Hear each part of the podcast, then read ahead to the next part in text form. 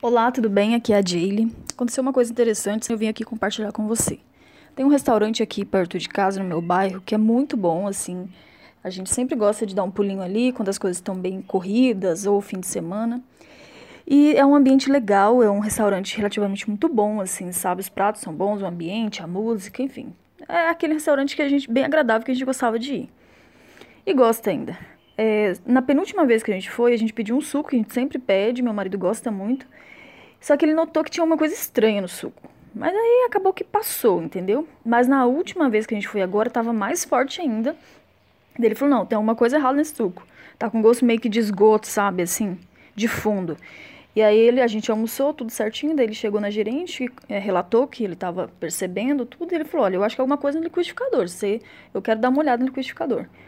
E aí ela falou: "Ah, tudo bem". Ela ficou um pouco sem graça, tudo, mas a gente foi, ela, ele foi lá na cozinha, olhou, e quando ele abriu a parte de baixo, que desrosqueia o liquidificador, estava cheio de restos de alimentos e, sabe, lodo. Sabe aquele lodo que fica com cheiro de esgoto, assim? Então, ela não... É, o pessoal lava todo dia o liquidificador, mas eles, ela não sabia que tinha que tirar aquela parte de baixo, tirar a borrachinha, porque é um liquidificador industrial, tem que tirar tudo e limpar, né? Uma vez por dia, pelo menos. Então, assim, por isso que estava passando pro suco aquele gosto. E aí ela pediu mil desculpas, nossa, disse que não ia acontecer mais, já passou o recado para os funcionários, tal, tal, tal.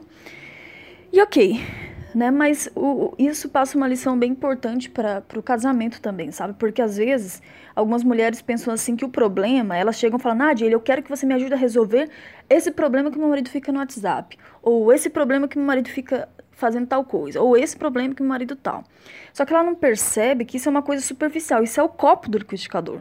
Né? Tem muito mais coisas por trás, profundas ali, que ela está deixando passar, que ela não está percebendo, ou que ela acha que não existe, ou que acha que não tem importância.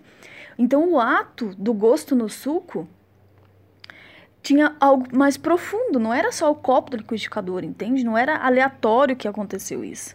Então, tem várias coisas que as mulheres vão deixando passar, como demarcação de território, uma coisa aqui, outra ali, que ela acha que não é importante aquilo, né? Só que é daquelas coisas lá profundas que está dando as consequências. Tipo, o marido fica no celular. Mas será qual que é a questão aí, né, do marido ficar no celular? Então, é, é muito importante isso, porque o legal de muitas mulheres que começam a me acompanhar é que elas começam a perceber isso mais profundamente. Elas não veem só o que está acontecendo, mas elas veem o porquê daquilo está acontecendo e começam a fazer uma mudança real no casamento, uma mudança profunda no casamento. E definitivamente limpar a borrachinha de dentro do fundo do copo do liquidificador desrosquear algumas coisas no casamento e corrigir de verdade. Porque não é só, ah, mas meu marido tá no WhatsApp, quero que você me ajude a resolver isso. Só que não é só isso. Isso é só um reflexo, né? Queria só compartilhar com você para você ficar atenta, né? Continua me acompanhando porque cada vez mais você vai começar a perceber essas coisas que ficam ocultas e mais profundas, sabe? E começar a resolver de uma vez por todas. Tá bom? Um beijo para você. Tchau.